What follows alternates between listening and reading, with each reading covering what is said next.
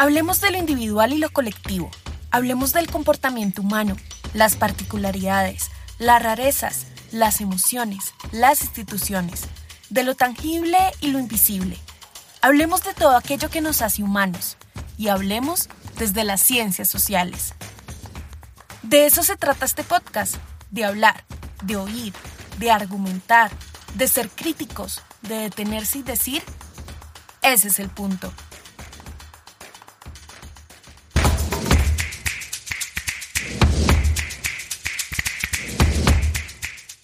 En estas elecciones presidenciales, una nueva generación votó por primera vez. Muchos jóvenes estrenaron sus cédulas para elegir a los próximos líderes de Colombia, en una campaña muy reñida, complicada, en la que apelar al voto joven llevó incluso a tener un meme candidato. Pero sabemos que la política va mucho más allá del acto de votar y que el impacto político de los jóvenes se ha sentido en el país de muchas maneras, como en el paro nacional del 2021 y del 2019.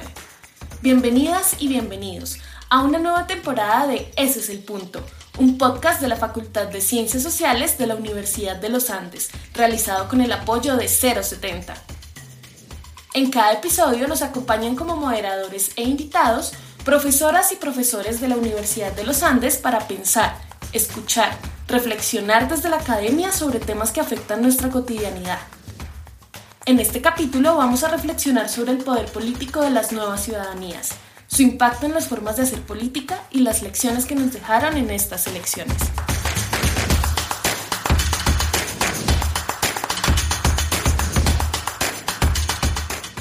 Bueno, buenas tardes a todos y a todas. En primer lugar me presento, soy Laura Wills, soy profesora en el Departamento de Ciencia Política y directora de Congreso Visible allí mismo eh, y yo voy a ser la moderadora en esta ocasión. Antes de empezar, les voy a presentar a nuestros invitados del día de hoy, que son Miguel García Sánchez. Él es profesor del Departamento de Ciencia Política y es su actual director y también es codirector del Observatorio de la Democracia. Y por otro lado está Lucas Ospina, que es crítico cultural, artista y profesor del Departamento de Arte. Hola Miguel. Hola Laura. Hola Lucas. Buenas tardes. Bueno, vamos a empezar entonces con el primer bloque que servirá para presentar el tema un poco y, para contextualizarlo en general. Para hablar de esto nos vamos a enfocar en en una encuesta que, se, que hizo 070 eh, con el Observatorio de la Democracia a los centennials, a mil centennials, que son esos jóvenes que participaron por primera vez en, en la contienda electoral que se llevó a cabo recientemente. Eh, entonces, eh, le voy a preguntar a Miguel qué es la encuesta Mil Centennials Dicen eh, y cuáles fueron algunos de los resultados más importantes de esta encuesta que nos pueden ayudar a entender quiénes son los centennials. Empezamos por ahí. Bueno, centennials, aunque yo no tengo claras las fechas, pero, pero se lo cuento con las edades de las personas que entrevistamos. Entonces hicimos mil encuestas en todo el país, en, eh, en, zonas urbanas y rurales, y son personas entre los 18 y los 25 años, esos son los centennials. Y el tema de la encuesta en el contexto preelectoral porque se hizo la encuesta antes de la primera vuelta, justo antes de la primera vuelta, estuvimos terminando, digamos, el campo unos días antes de la primera vuelta. Fueron asuntos de carácter político, por quién iban a votar, qué orientación político-ideológica tenían, qué preocupaciones desde el punto de vista, digamos, social, político y económico tenían, pero también otras cosas que tienen que ver como con patrones de consumo de medios, eh, fuentes de información, relaciones con la policía. Una cosa que nos llamó mucho la atención es que son personas que curiosamente, y digo curiosamente porque, porque aunque creen que hay menos oportunidades económicas que la generación anterior, esas personas que tenían, digamos, esas, ese rango de edad hace 10 años, eh, la mayoría están muy satisfechos o satisfechos con sus vidas, son un grupo de población un poco más progresista que, que otras generaciones. Para la, mayoría están de acuerdo, por ejemplo, con, eh, no tienen problemas con distintas orientaciones sexuales, eh, están de acuerdo más o menos el 52% con la eutanasia eh, y el matrimonio igualitario. Y tal vez el único tema en el que no se ven tan progresistas es el tema del aborto. Em, y otra cosa que me parece interesante tener en cuenta es que uno se imagina siempre a los jóvenes de 18 a 25 pues estudiando, pues esa no es la realidad de los jóvenes colombianos. La mayoría de quienes entrevistamos están trabajando el 43% o están buscando trabajo. Y en, en, cuanto a asuntos políticos, son gente que está muy poco satisfecha con el funcionamiento de la democracia, pero lo que pasa es que eso no es una cosa exclusiva de los jóvenes. Son bastante desconfiados de las instituciones públicas, tienen niveles de, confianza en las instituciones públicas muy, muy bajitos eso también es similar a, a, otras, a otros grupos poblacionales y nos llamó la atención que la institución pública en la que más confían son las universidades públicas y privadas. Les preguntamos por universidades públicas y por privadas y más o menos tienen los mismos niveles de confianza, más o menos del 43 y pico por ciento. Eso es alto comparado con la confianza que tienen otras instituciones. Y, bueno, y un dato que, que, me, gusta a mí, digamos, es que el 89% considera que el gobierno de Duque es regular, malo o muy malo, digamos. Creo que, creo que tienen clara la realidad de la política colombiana. Ellos no serían los que votarían por una reelección de Duque.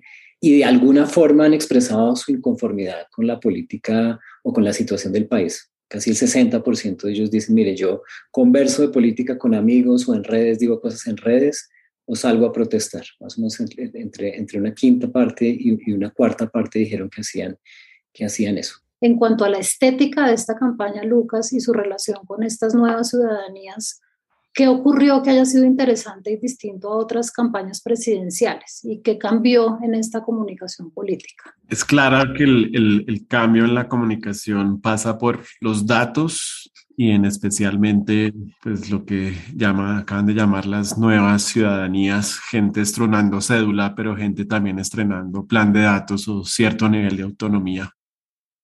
Y es importante ver cómo la, sobre todo en la segunda vuelta, pues las diferencias entre las dos campañas, ¿sí? Entre la campaña del pacto histórico, que era una campaña jalada de pronto más por, por una, una agenda más de autonomía, una agenda más eh, garantista de derechos, una agenda más de cierta idea de participación en el paro nacional y de tener un eco de esa participación del paro nacional ahora en, las, en los mismos pedidos de las elecciones.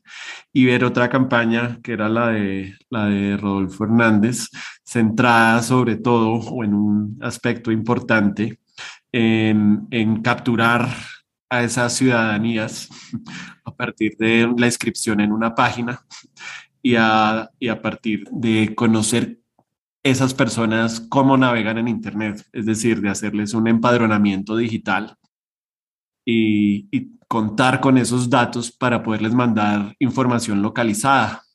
Y, y, es famosa la frase del medio es el mensaje y se juntaron el hambre con las ganas de comer porque teníamos un candidato que que al parecer se vio sorprendido por pasar a la segunda vuelta y no tenía un programa muy definido y cambiaba de opinión todos los días.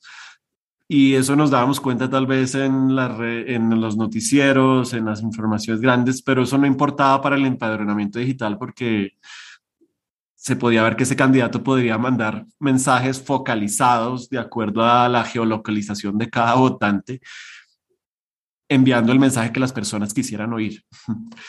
A eso habría que contrastarlo con, con, pues con, creo que lo más destacado y se ha dicho y se ha visto y se seguirá viendo en estos cuatro años y más, y es lo que pasó con, con Francia Márquez Mina, ¿sí? Y, y ver cómo los límites del lenguaje marcan los límites del mundo. Y estábamos acostumbrados a un lenguaje de la política como, como lleno de frases comunes o realmente de frases que no, como que no, no, no logran tener un cuerpo en la persona que las está emitiendo. Y en el caso de ella, tanto visualmente, en los vestidos que usa, en las expresiones que usa, en los gestos que usa y que usó, sí se vio como, como todas esas frases sí tenían un cuerpo ahí y un cuerpo físico, en contraste como con ese cuerpo digital que intentó construir la otra campaña y que pensó que a punta de ese cuerpo digital lo iba a lograr. Eh, bien, bueno, muchas gracias a los dos. A mí me gustaría eh, enfatizar un poco en el tema de qué es diferente en esta campaña, tanto en lo que Miguel nos estaba contando, en los resultados que observaron en esta encuesta con los centennials en contraste con otras generaciones eh, y las respuestas que dan en encuestas similares de intención de voto y de valores de cultura política. Y lo mismo con las imágenes y con todo esto que Lucas estás diciendo sobre cómo fueron estas campañas, una muy digital a través de celulares con esos planes de datos que todo el mundo puede adquirir actualmente de una forma muy eh, barata, por decirlo algo, de alguna manera, pero además una campaña distinta a esa que es la de Petro con esta imagen tan poderosa que fue de Francia Márquez. Entonces me gustaría también pensar en esto, cómo fue diferente de campañas anteriores y cómo los jóvenes de los que estamos hablando ahorita, eh, haciendo énfasis a través de esta encuesta que se hizo, pudieron también cambiar en sus posturas o o, digamos, ver de una manera diferente la política que veíamos nosotros en, en, nuestra generación cuando era tan distinto como se hacían estas campañas? No, yo quisiera plantear varias cosas. La primera es que esta campaña se dividió en dos. Obviamente, la campaña entre de segunda vuelta fue otra campaña con relación a la primera vuelta. Y entonces, pues yo creo que esta fue una campaña que, que eso que estaba diciendo Lucas hace un rato, yo creo que fue muchísimo más evidente de, de entre, entre primera y segunda vuelta, es decir, ya en la, en la recta final, eh, el, el, lenguaje, las preocupaciones incluso de la campaña, las estrategias de campaña tuvieron que redefinirse. Yo creo que, pues, por supuesto, yo creo que Petro no, no sé si estaba tan preparado para, para tener que redefinir su campaña de la noche a la mañana, pues porque, porque Petro había luchado durante, durante muchos años no solamente contra el uribismo, sino contra el establecimiento y de repente tiene que luchar contra otro hombre que en últimas, pues, si bien simbólicamente no representa lo mismo que representa Petro y Francia Márquez, pues en últimas sí canaliza un descontento que lo vemos en la encuesta, ¿no? Los jóvenes que votaron en primera vuelta por Petro y por, y por Rodolfo Hernández eran aquellos que tenían niveles de insatisfacción con el funcionamiento de la democracia un poco más altos que aquellos que votaron por Federico Gutiérrez. Y de pronto eso, eso se conecta un poco con, con algo que yo, que yo vi aquí en la encuesta que me parece interesante y esta, esta podría ser como la primera generación posuribismo. Eh, esta es la generación probablemente que, que, tiene unas representaciones del uribismo no construidas por su experiencia con el uribismo, sino a través de, de unas experiencias mediadas por otro tipo de, situaciones, ¿no? En donde ya se ha narrado el uribismo como parte, digamos, de un pedazo de la historia que los jóvenes entre 18 y 25 años y, particularmente aquellos más cercanos a los 18 años probablemente no vieron de primera mano eh, y entonces yo creo que eso, marca una diferencia inmensa y el dato aquí que quisiera, que quisiera sacar a, a colación es que esta es una generación que me llama mucho la atención. La mayoría de los jóvenes no están de acuerdo o no dicen identificarse con los mismos referentes políticos que sus padres. Y una pregunta que, a mí me sorprendió y es que les preguntamos, bueno, usted, ¿qué tan de acuerdo está con sus padres en, temas políticos? Y la mayoría no está tan de acuerdo con sus padres. Eso no no es sorprendente. Creo que esas brechas generacionales suelen existir independientemente de que sean centenias, milenias o lo que sea. Pero lo otro es que hablan tan poco de política con sus padres como con sus amigos. Les pareciera ser un tema que, que, que no es tan central, ¿no? Listo, perfecto. Gracias, Miguel. Lucas. Yo a veces siento que, en efecto, como dice Miguel, es, puede ser que esa, esa coincidencia de generación post-jurivista, pero también es una generación post-familia, es una generación post-hombre, post-mujer, ¿sí? es una generación que ya no está jugando con eso y eso es muy descolocador para todo el sistema pues patriarcal, para todo el sistema de familia. Entonces a veces no sé cuántos, por ejemplo, de pronto más conservadores habrán votado por, por Rodolfo Hernández, cuántos habrán estrenado realmente su cédula votando por pacto histórico. Pero también me sorprende el resultado de las elecciones porque tampoco veo que haya sido tan grande la diferencia entre los dos candidatos. Sí, son 700 mil votos y, y estoy seguro que habrá eso le da mucho aliento a una, una derecha antigua o una derecha nueva para decir, esperémonos cuatro años y, y, construyamos también estas nuevas ciudadanías desde lo conservador. Pero yo sí creo que son, en términos de, de, de, lo que se quiere hacer con la vida, así las perspectivas no, no se pueda planear a largo plazo. Sí me parece que políticamente al decir no quiero tener hijos, al decir no me quiero casar, al decir no quiero tener un trabajo fijo, sí hay una posición política muy buena, sí, muy fuerte, muy potente. Y, y también eso está sumado yo creo que por un muy buen aprendizaje también de los derechos constitucionales, sí Alguien, a mí siempre me gusta, alguna vez leí a alguien que decía que en los años, el hipismo, en los años finales de los 60 y los comienzos de los 70 la gente decía amor libre, eh, no queremos trabajo, no queremos techo, no queremos casa, ¿sí? y como ahora uno exige, quiero tener trabajo, quiero tener techo. Sí, sí. En todo caso, la revolución actual siempre es, es más conservadora, que así parezca más liberal que la, que, que la anterior.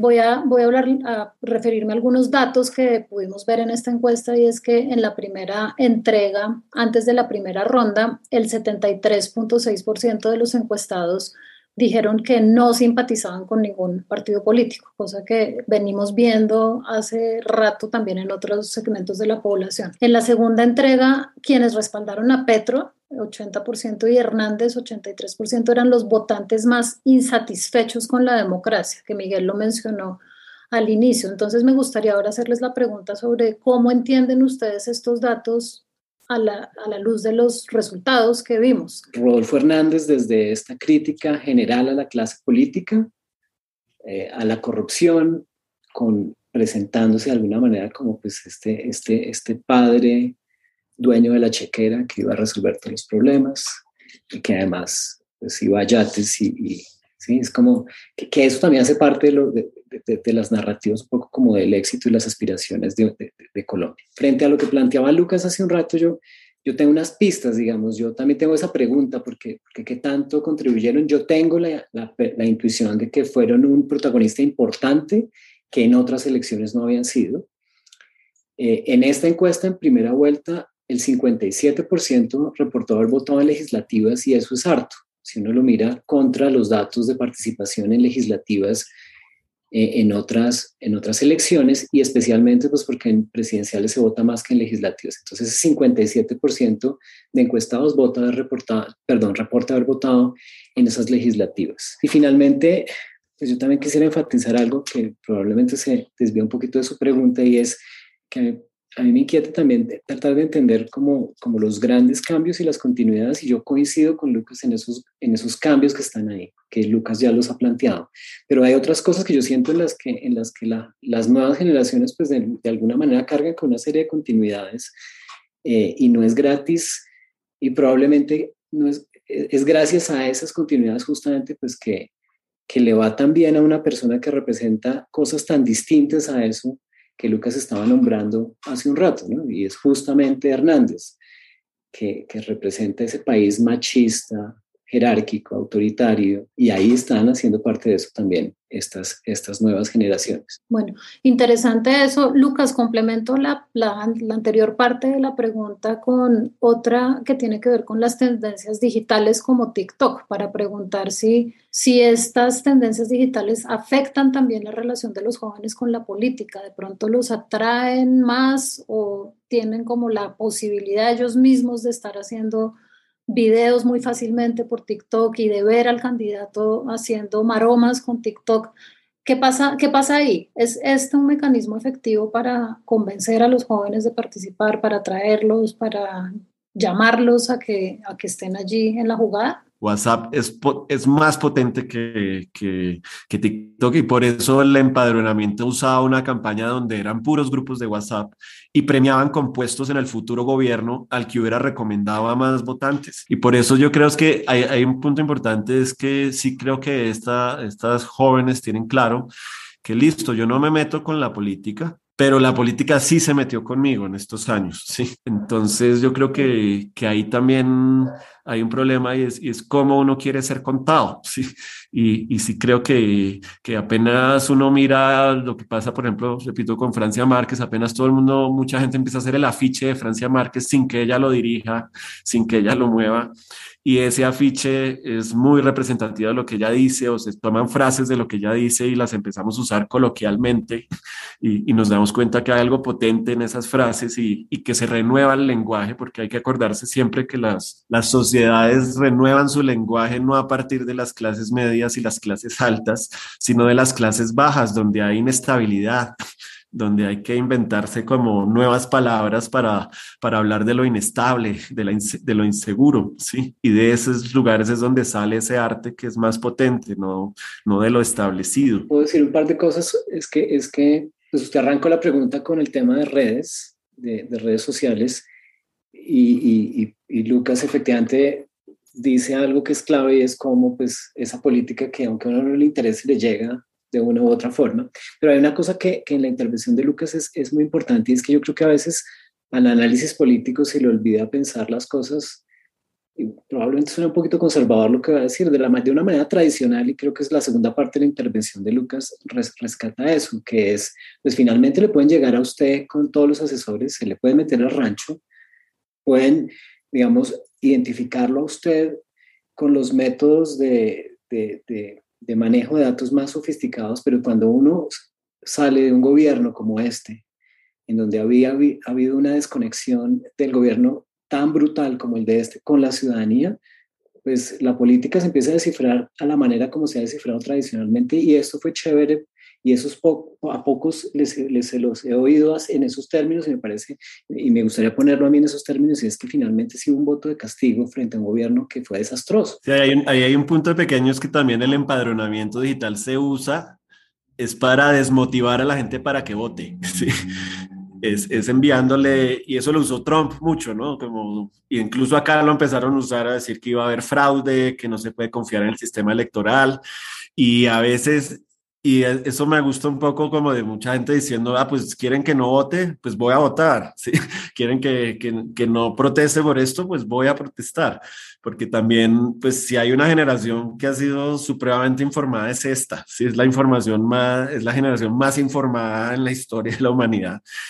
Y la manera de meterle la propaganda siempre tiene que ser otra, ¿sí? Siempre tiene que ser en el voz a voz, tiene que ser con el amigo cercano, tiene que ser en el diálogo ahí es como, como ese santo grial que busca la publicidad, que es en el voz a voz.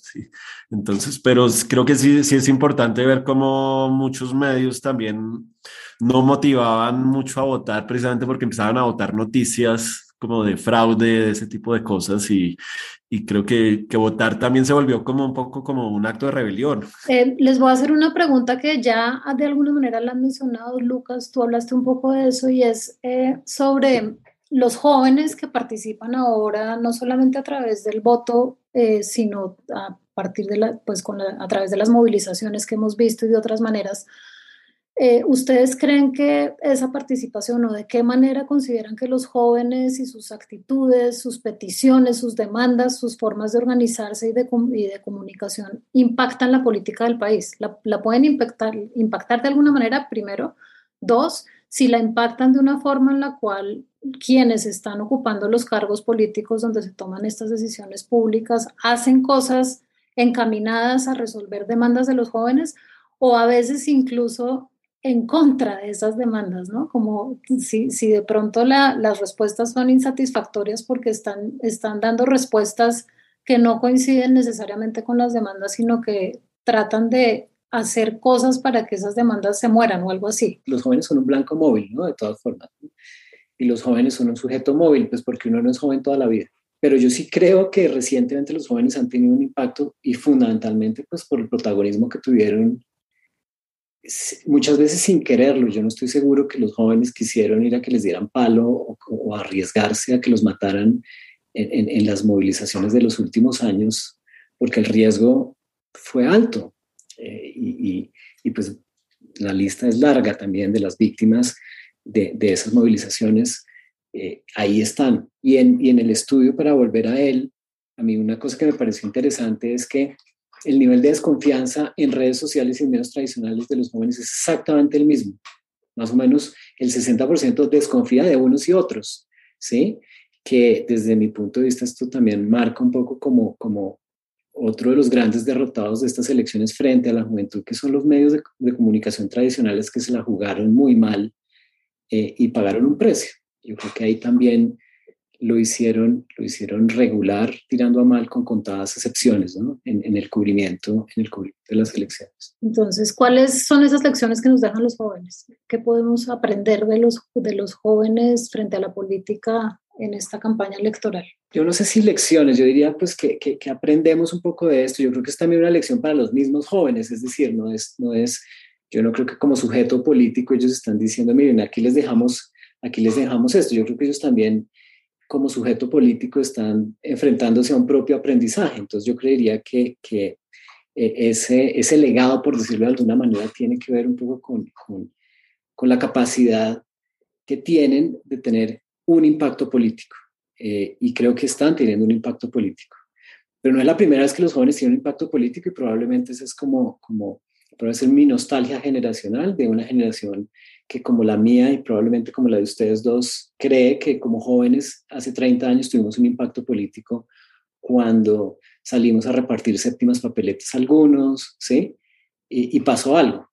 Eh, y acaba de pasar algo en donde esos jóvenes tuvieron un papel probablemente junto con otros actores como hace 30 años. Entonces yo creo que, yo creo que hay un legado de, de, de, acción política.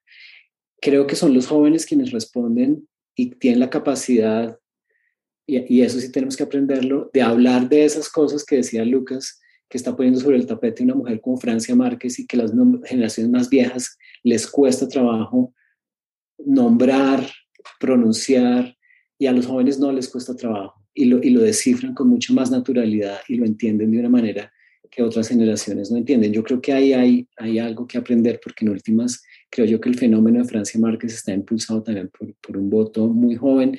Uno puede en efecto dejar de ser joven por edad, pero, pero no necesariamente uno tiene que dejar de ser juvenil. Sí, lo juvenil de pronto no se va. A, a mí me gusta como esa coincidencia entre juventud de la Constitución y juventud de unos jóvenes que han aprendido a ver que así no quieran meterse con la política, la política se va a meter con ellos, pero tienen estas herramientas de la Constitución ahí cerquita para, para, para defender esos derechos, para, para vivir sabroso, pero con el vivir sabroso de, de, del trabajo, ¿sí? De, de, la paz, de la dignidad, de la asociación, de ser solidarios, ¿sí? Cuando, cuando uno de pronto ve a ese país de las canoas que va a votar en esas fotos, pues eso, es, eso es muy potente y es, y es, muy positivo y es muy digno y así hayan sido solo dos o tres fotos y, y, y las redes sociales las hayan replicado en exceso. Pero, pero, uno ve una cosa muy solidaria que no se veía antes así, ¿sí? Y, y, y, uno ve que, y toda esa tusa que nos quedó del sí, pues al menos no la pudimos quitar un poquito ahorita, gracias también a esas fuerzas que se asociaron en esos, en esos momentos. Y repito, esas fuerzas son jóvenes. Entonces, sí creo que, que bajo ese marco de una constitución joven, pues sí podemos seguir siendo juveniles de cierta manera y, y, y, creo que para todos los que tal vez llevamos un, un tiempo largo enseñando en la universidad o, como profesores o, ya pasamos de 50 años, pues sí, estos fenómenos han sido rejuvenecedores, sí, han sido, le muestran a uno que uno no se las sabía todas, le muestran a uno pues que, que, hay que seguir aprendiendo, que, que, que no hay que conservadurizarse, que es un fenómeno pues que lo hemos visto, digamos, en arte, en literatura y en términos de columnistas de opinión ha sido muy ver una cantidad de hombres blancos bravos y por ahora pues tenemos un domingo muy digno electoral, ya veremos qué viene, pero, pero todavía tenemos una sensación rejuvenecedora importante, a ver cómo la logramos mantener.